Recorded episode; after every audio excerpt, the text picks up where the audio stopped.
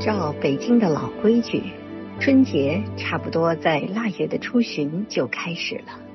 腊七腊八，冻死寒鸦，这是一年里最冷的时候。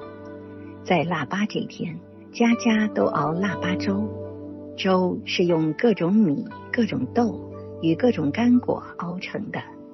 这不是粥，而是小型的农业展览会。除此之外，这一天还要泡腊八蒜，把蒜瓣儿放进醋里封起来，为过年吃饺子用。到年底，蒜泡得色如翡翠，醋也有了些辣味儿，色味双美，使人忍不住要多吃几个饺子。在北京。过年时，家家吃饺子。孩子们准备过年，第一件大事就是买杂拌儿。这是用花生、焦枣、榛子、栗子等干果与蜜饯掺和而成的。孩子们喜欢吃这些零七八碎儿。第二件大事是买爆竹，特别是男孩子们。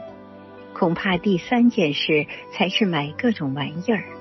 风筝、空竹、口琴等，孩子们欢喜，大人们也忙乱。他们必须预备过年吃的、喝的、穿的、用的，好在新年时显出万象更新的气象。腊月二十三过小年，差不多就是过春节的彩排。天一擦黑，鞭炮响起来，便有了过年的味道。这一天是要吃糖的，街上早有好多卖麦芽糖与江米糖的，糖形或为长方块，或为瓜形，又甜又黏，小孩子们最喜欢。过了二十三，大家更忙，必须大扫除一次，还要把肉、鸡、鱼、青菜、年糕什么的都预备充足。